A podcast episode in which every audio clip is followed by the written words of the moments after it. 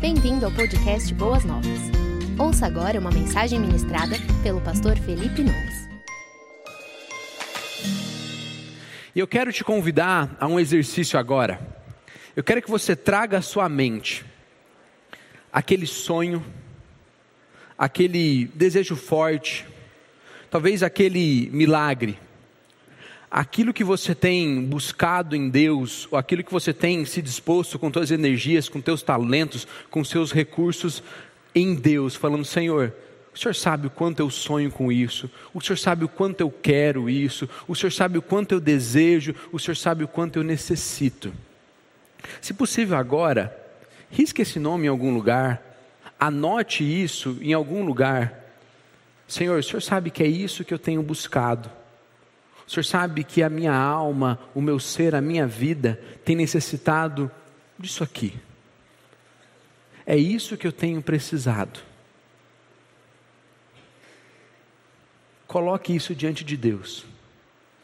Como nós temos cantado, como nós temos visto nos últimos meses, o nosso Deus faz coisas grandiosas. O nosso Deus nos abençoa, o nosso Deus realiza milagres. Então anote, coloque isso diante de Deus. E agora, eu quero te convidar a um segundo exercício. Pense naquele mesmo sonho, naquele mesmo milagre, naquele mesmo objetivo que você tanto sonhou e Deus te deu. Eu pedi para você começar pensando em uma área, em algo que você ainda não tem, que o Senhor ainda não te deu. E agora eu quero que você pense naquilo que o Senhor já te deu. Naquilo que você tanto orou, naquilo que você tanto se esforçou, naquilo que você olhou para Deus e falou: Senhor, eu preciso disso, eu quero usar isso para a tua glória, eu quero usar isso para o Senhor. E o Senhor te concedeu. Talvez agora você esteja se lembrando. Talvez essa oração, esse desejo, seja um membro da tua família. Talvez você esperou tanto por esse filho e Deus te deu. Talvez foi uma cura física, você esperou tanto por isso e Deus te concedeu. O Senhor talvez te abriu aquela porta no trabalho, aquela oportunidade que você não imaginava, que você não esperava, e o Senhor te deu. E assim nós vivemos a nossa vida. Nós temos sonhos, desejos, objetivos, colocamos tudo isso diante de Deus. Quando olhamos para trás, é muito belo ver quando o salmista olha para trás, ela fala: Grandes coisas fez o Senhor por nós, por isso estamos alegres.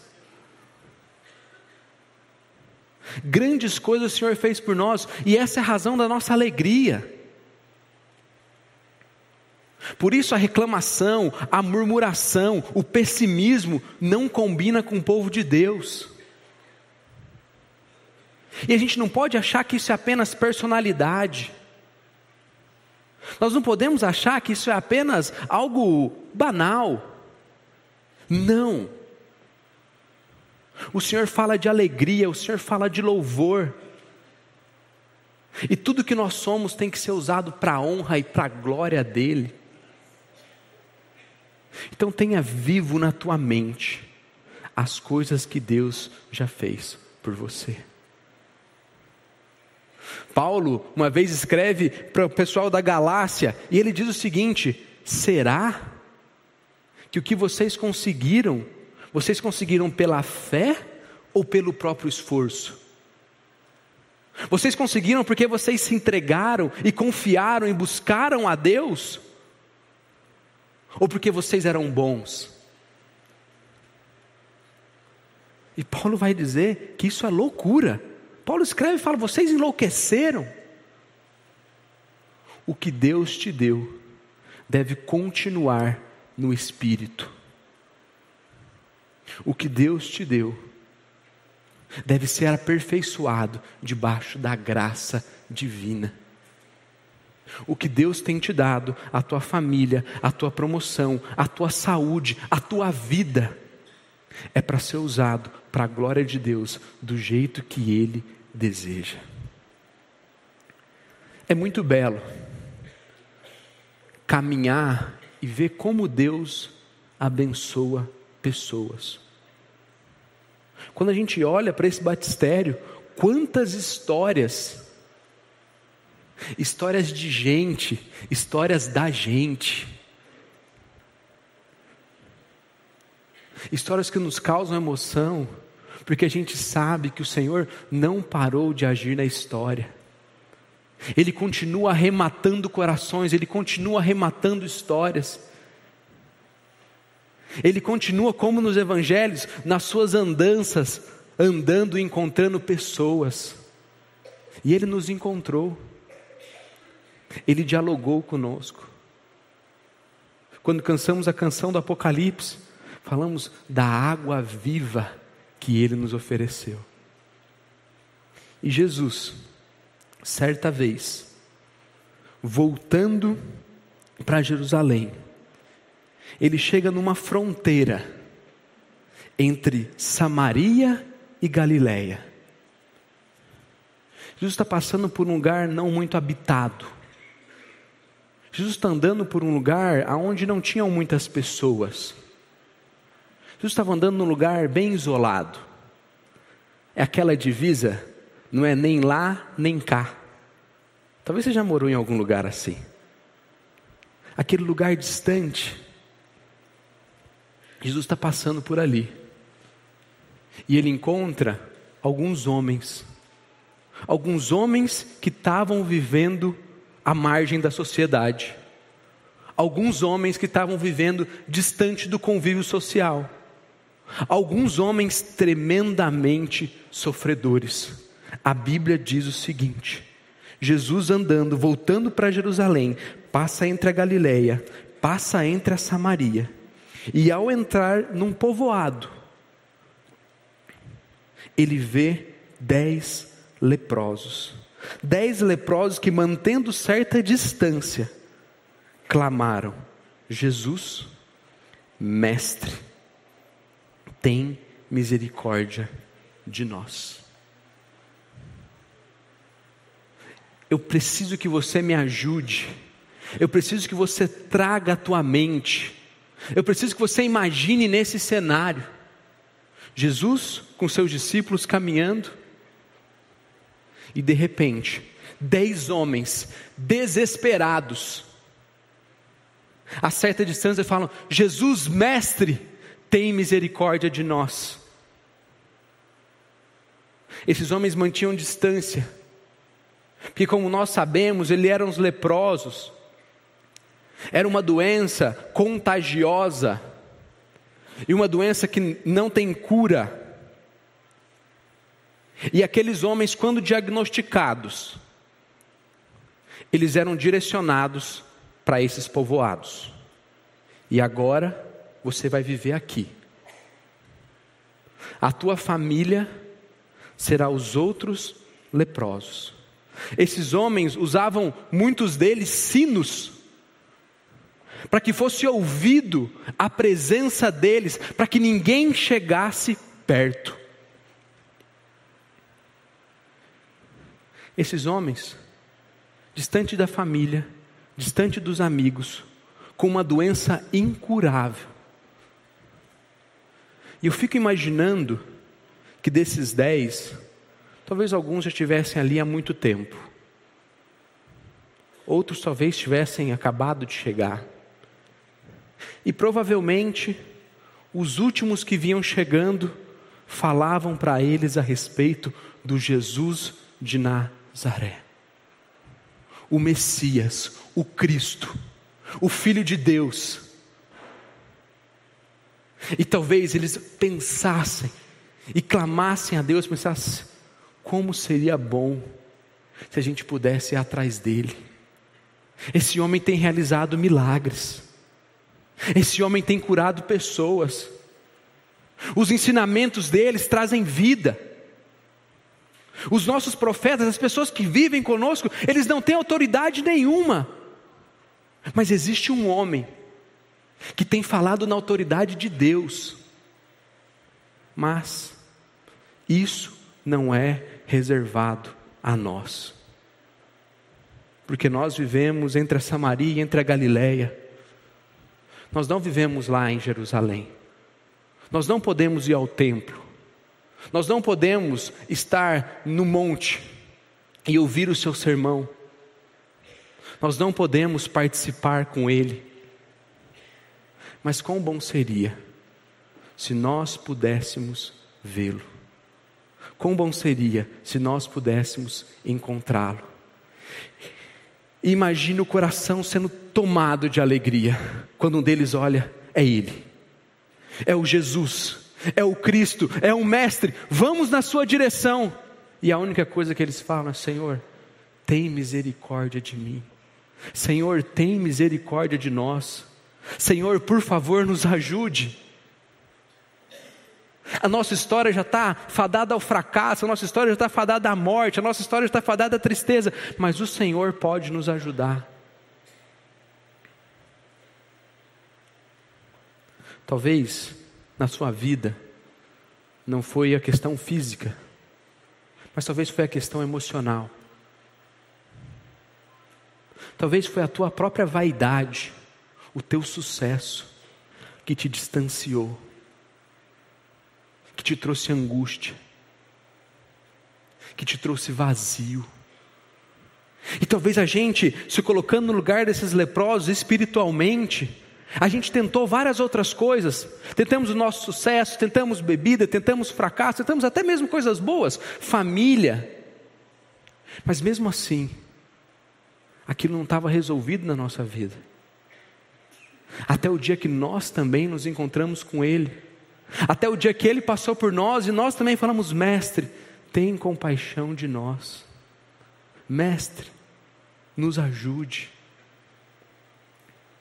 o mesmo Cristo que encontrou dez leprosos entre a Samaria e a Galileia, é o mesmo Cristo que te encontrou, que me encontrou, que abençoou a tua casa, que abençoou o meu lar. É o mesmo Cristo que dois mil anos depois da história continua congregando e ajuntando pessoas ao redor do nome dele. Olhe para o lado. Estamos dois mil anos depois da história e o Senhor aqui nos trouxe. O mesmo salmista que disse que o Senhor fez grandes coisas por Israel e por isso ele está alegre. Traz o mesmo sentimento ao nosso coração quando nós olhamos e falamos: Senhor, o Senhor fez grandes coisas na minha vida e por isso eu estou alegre. Então, esses homens, sofredores, desesperançosos, olham para Cristo e clamam. E Jesus direciona a palavra a eles e diz o seguinte: E Jesus olhou para eles e diz: Vão, apresente-se aos sacerdotes. Ao contrário do que Jesus já fez outras vezes, Jesus já chegou a, abraçar um leproso. Jesus chegou a pegar um punhado de terra e colocar no olho de um cego. Jesus já chegou a olhar e buscar quem me tocou aqui. Mas Jesus, desta vez, não toca naqueles homens. Jesus não diz a eles: vocês estão curados.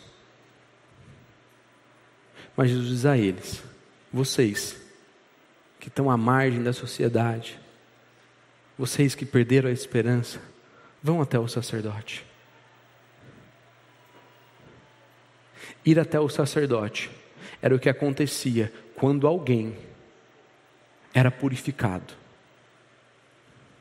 Quando alguém por alguma razão era curado, ou quando alguém que havia suspeita da doença Passou o tempo, não havia demonstrado os sinais da doença. Ele ia até os sacerdotes, se apresentava ali e falava: Aqui estou.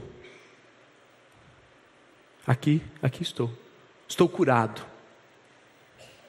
Aquela suspeita não era real. E imagino a confusão desses homens.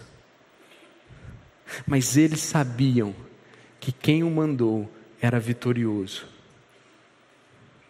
Era majestoso, eles sabiam que na palavra de Jesus havia autoridade.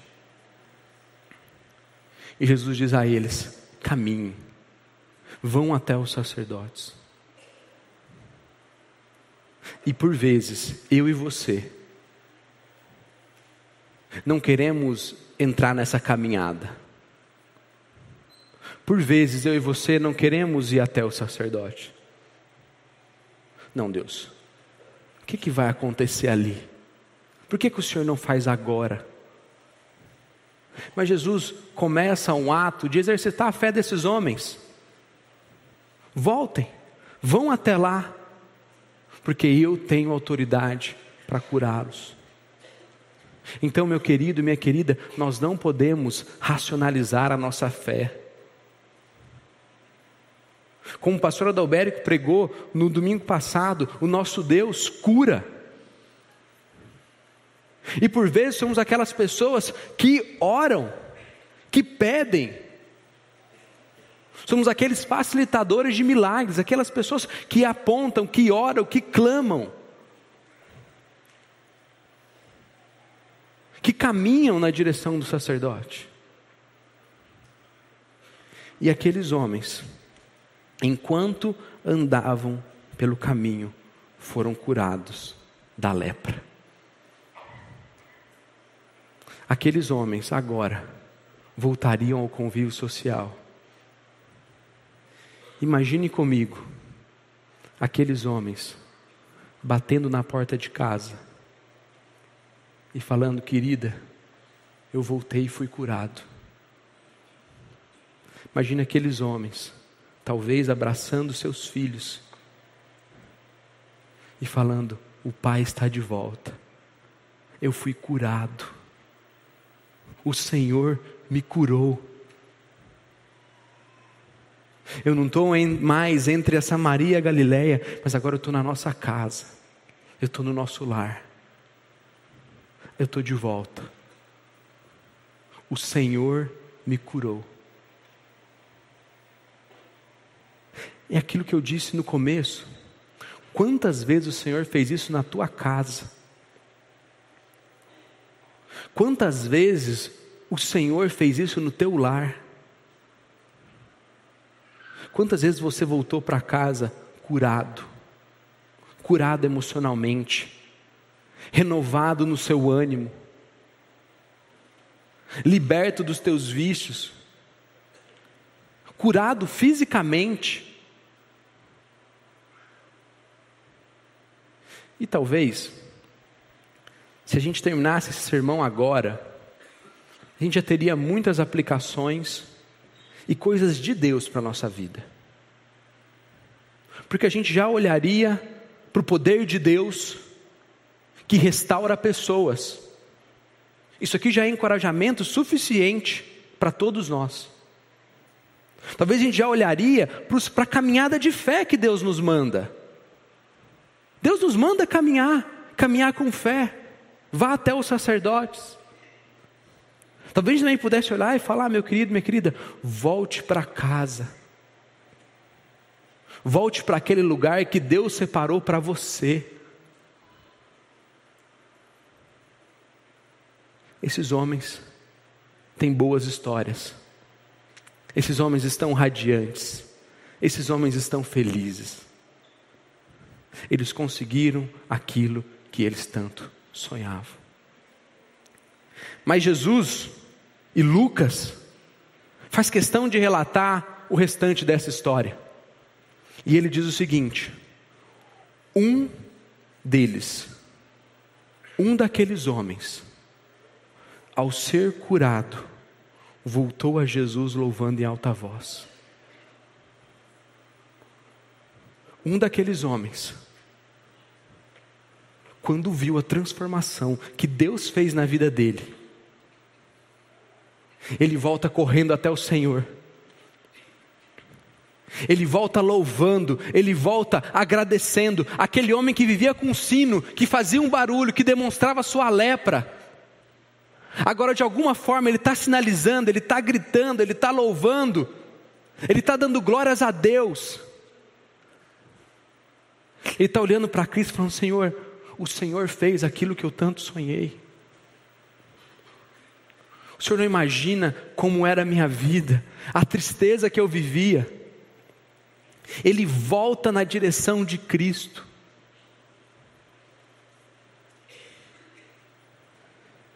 Ele se lança aos pés de Jesus, agradecendo-lhe pelo que ele havia feito. A primeira caminhada foi a caminhada da cura, a caminhada da bênção, a caminhada da glória, a caminhada daquilo que Deus fez. Ali éramos desesperançosos, ali éramos angustiados, aqui somos libertos, aqui somos salvos. Porém, muitos de nós, para nossa tristeza, caminham apenas a primeira caminhada. Muitos de nós caminham apenas a primeira jornada. Mas esse homem sabia que havia uma segunda caminhada. Ele sabia que Deus o queria de volta. E ele volta grato, louvando, agradecendo e olhando para Deus. E eu preciso te perguntar: aonde você está nessa caminhada? O que você tem hoje que Deus te deu e você não voltou até Cristo? O que Deus tem feito na tua vida que você tem achado que é para a tua glória, que é para o teu louvor, que é para o teu nome, que é porque você é um filho muito mais especial do que os outros filhos. Ou pior, o que Deus tem te dado, que você tem murmurado, que você não tem redirecionado a tua vida a Ele. Imaginem que todos nós estivéssemos indo para uma praia. E ao chegar próximo da praia, uns 10 quilômetros, a gente visse uma placa e já conseguisse ver um, um pouquinho da praia. E a gente fala assim: vamos descer, tirar uma foto? Mas de repente a gente pegasse ali o, o nosso guarda-sol, a gente pegasse ali o nosso lanche, e a gente falasse: não, aqui já é muito bom, aqui já está muito gostoso, eu já estou a, a 10 quilômetros da praia, eu já consigo ver o mar, eu vou parar minha caminhada aqui.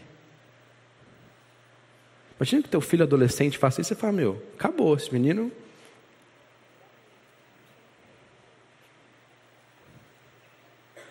Por vezes, nós estamos assim na nossa vida com Deus. Sabe aquela distância? A gente olha para o Evangelho e a gente está vivendo apenas uma parte dele. A gente até vem numa igreja, a gente louva, a gente adora, a gente sabe que Deus é. Mas a gente não quer dar esse outro passo. A gente não quer se entregar totalmente. A gente quer ouvir histórias do poder, da graça de Deus, da transformação dele, mas por vezes nós não queremos ser essa história. Por vezes o Senhor tem nos mandado e tem nos dado oportunidade que nós não temos abraçado, que nós não temos direcionado e falado: Senhor,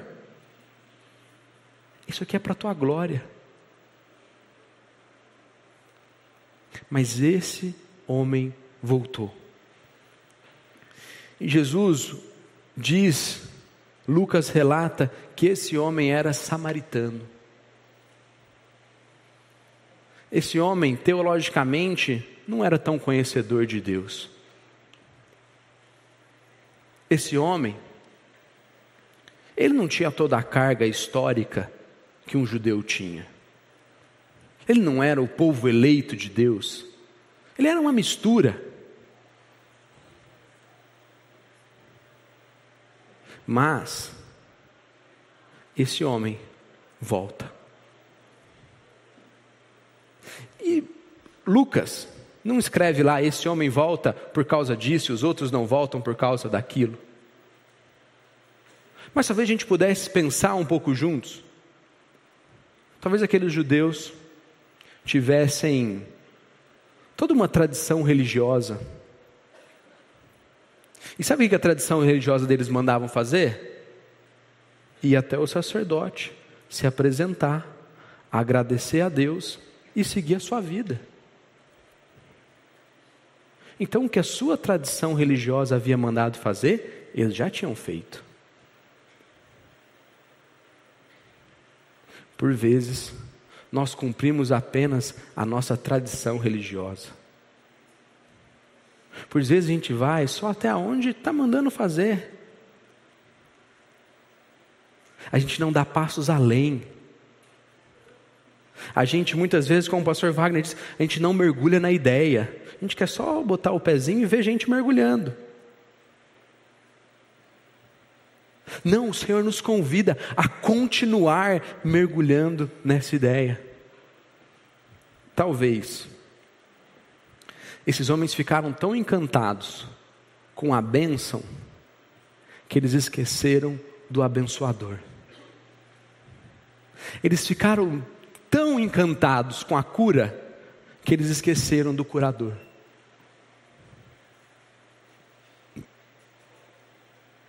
Eu e a Rayana, minha esposa, nós passamos sete anos casados e o Senhor nos deu o Luca quando nós tínhamos sete anos de casado. Nos cinco primeiros anos nós não, não queríamos ter filho, a gente queria passar um tempo casado ali, sem filhos, Rayana estudando, eu também continuava estudando, questões ministeriais, a gente falou, poxa, não, vamos usar desse tempo para a gente de fato olhar o que Deus tem colocado, depois a gente dá outros passos na direção de filhos. E quando chegou esse desejo, essa vontade, ela veio crescendo, ela veio crescendo, e de repente, uma hora, a gente foi arrematado por esse desejo. Nós queríamos muito. E a gente sabe que às vezes demora um pouco, às vezes é mais rápido. E fica até assim um, um, um pequeno comentário uma, uma dica, uma querida dica. Se você, meu irmão e minha irmã, sabe que tem um casal da igreja, que você não tem muita intimidade, que já tem um tempo de casado e não tem filhos, não passe por essa pessoa no corredor e pergunte: e aí, quando vem o filhão? Gente, às vezes isso rasga o coração de um casal. Se você é alguém próximo, se você é alguém que tem acesso ao coração, abra esse diálogo. Abra essa conversa.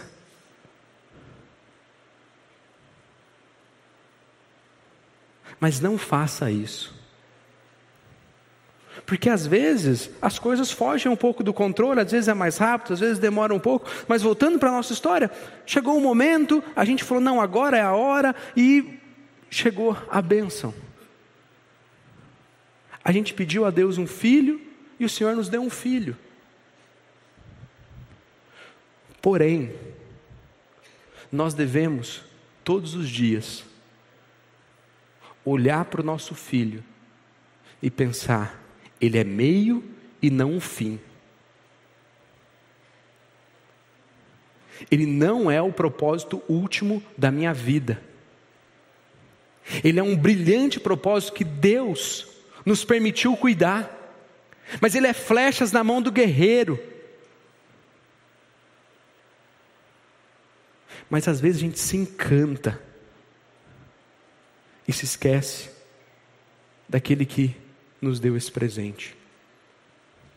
Isso acontece, gente, com N coisas. Isso acontece muito. E a gente até cumpre o processo religioso. A gente se esquece de dar o passo além.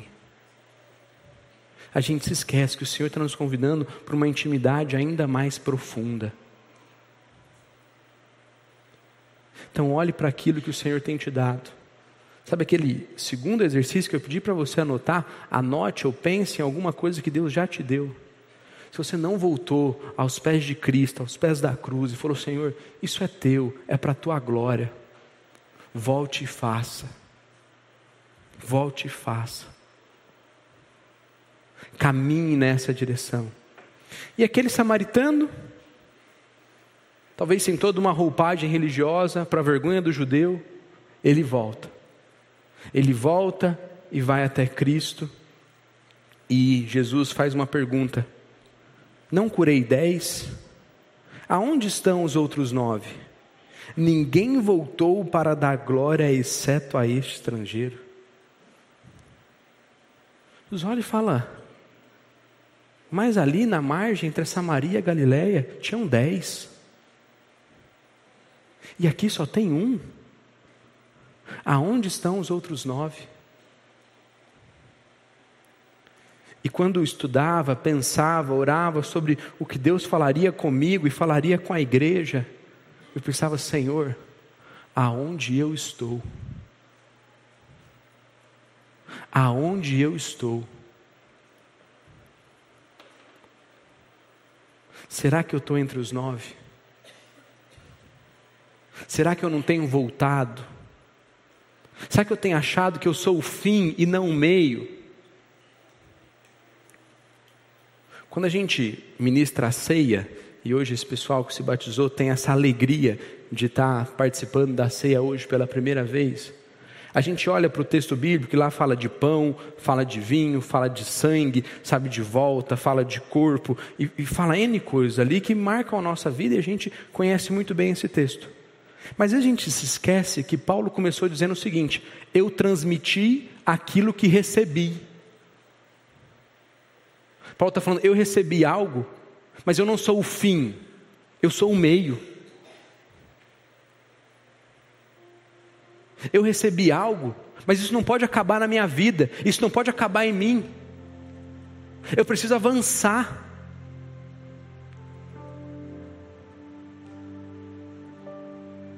Esse samaritano fez a mesma coisa. Então, essa foi a minha primeira oração na minha intimidade com Deus, olhando para esse texto: Senhor, me perdoe pelas vezes que eu estou entre os nove. Senhor, muito obrigado pela minha família. Senhor, muito obrigado pela minha igreja. Senhor, muito obrigado pela minha saúde. E Senhor, eu estou aqui aos teus pés. Eu só quero te agradecer. Só quero render glórias ao Senhor. E não render glória ao Senhor por algo subjetivo, que eu nem sei o que eu estou falando, mas render, glória ao Senhor por algo específico. Uma das expressões mais marcantes quando eu olho para a Bíblia é quando Jesus olha para os discípulos, depois que o pessoal foi embora, e Jesus fala: E vocês? Para onde vocês vão? E os discípulos respondem: Senhor, nós não temos para onde ir. Meu querido e minha querida, olhe para o Senhor hoje. Fala, Senhor, eu não tenho outro lugar para onde ir. Eu quero estar próximo do Senhor. Eu quero experimentar das curas, das bênçãos, dos milagres. Eu quero ser um facilitador de milagres. Mas eu quero voltar para o meu lugar. Eu quero saber que eu preciso voltar para próximo do Senhor. E Jesus termina dizendo ao homem, aquele homem prostrado diante dele, talvez ele se agachou até aquele homem, talvez Jesus possa ter pensado, mas a gente não está aqui para falar sobre os outros nove. Eu quero falar sobre você. E falando sobre você, samaritano, levante-se e vá. A sua fé o curou. Esse homem não parou a 10 quilômetros da praia.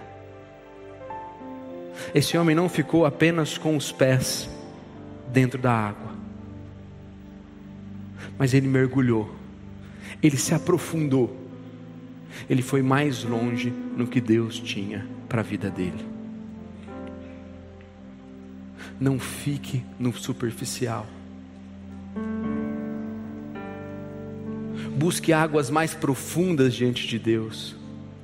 Não faça apenas o caminho da cura, mas faça o caminho da gratidão. Volte ao Senhor. Alguém já disse sabiamente que o papel de todo pastor, de todo ministro, é levar as pessoas até os pés da cruz e lá deixá-las. Volte aos pés da cruz. Volte diante de Cristo. Continue pedindo, mas nunca se esqueça da gratidão. Nunca se esqueça da gratidão. Nunca se esqueça da margem entre a Samaria e a Galileia, do lugar que Deus o tirou. Nunca se esqueça do lugar que Deus o tirou.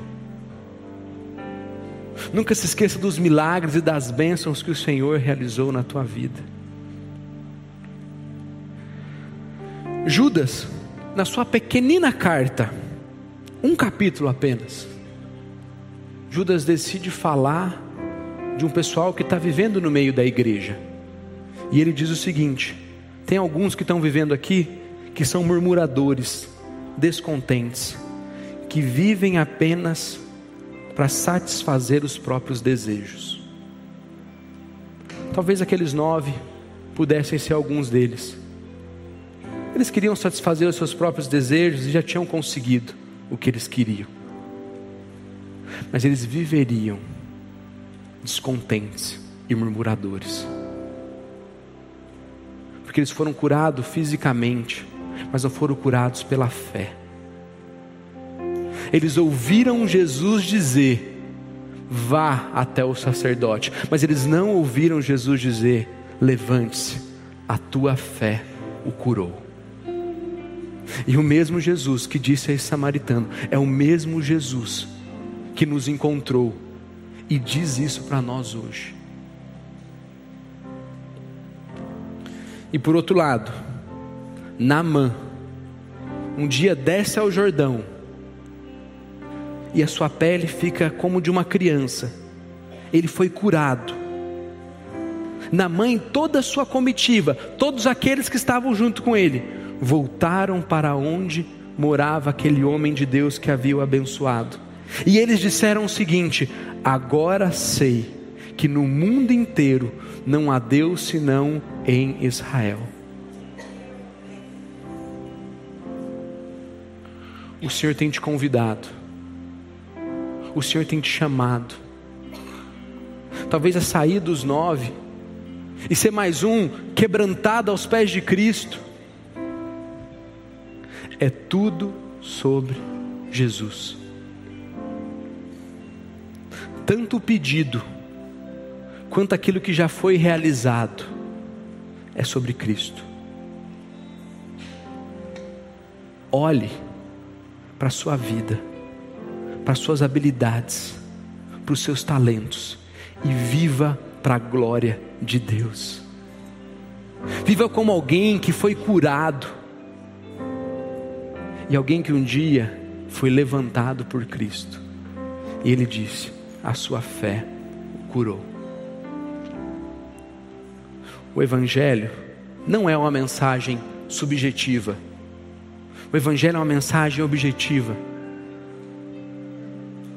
Anote, conte aos teus filhos as grandiosidades de Deus. Não seja um homem ou uma mulher murmurento, reclamão, mas seja grato a Deus. Louve ao seu Deus, se derrame aos pés dele, quando pede e quando recebe. Porque alguns são curados no físico, e outros têm o seu físico, o seu espiritual e o seu emocional transformados. E essa é a história da igreja, essa é a nossa história. O nosso Deus é o maior interessado na minha e na tua vida. Então Ele te chama hoje, Ele te convida, Ele diz: Venha, querido, Saia dos nove. Saia da superficialidade. Vá a algo mais fundo. O samaritano também voltou para casa. Também bateu na porta do seu lar, também reviu os seus amigos. Mas ele sabia quem tinha o curado. E o maior contato da vida dele tinha acontecido após a cura. Essa é a nossa história. É para isso que Deus te chamou. Viva com propósito. Viva cheio do Espírito. Seja um homem ou uma mulher usado e abençoado por Deus por onde você andar. Eu quero orar com você. Senhor, o Senhor é um Deus bom. O Senhor nos permite orar e pedir coisas. O Senhor nos abençoa e o Senhor nos dá coisas quando nós pedimos. Mas não nos deixe, Deus, nos esquecermos da tua bondade, do teu carinho. Não deixe nos esquecermos, Deus, que nós temos que voltar até a cruz, voltar até os pés da cruz e ali recebermos essa palavra que levantamos, fomos levantados pelo Senhor e curados. Abençoe, Deus, cada família, cada irmão, cada irmã aqui hoje, Deus, que a nossa vida seja uma vida de gratidão, uma vida de louvor, uma vida leve e abençoada. É o que a gente te pede, no nome de Cristo. Amém. Você ouviu o podcast Boas Novas? Não se esqueça de seguir nosso canal para ouvir mais mensagens que edificarão a sua vida.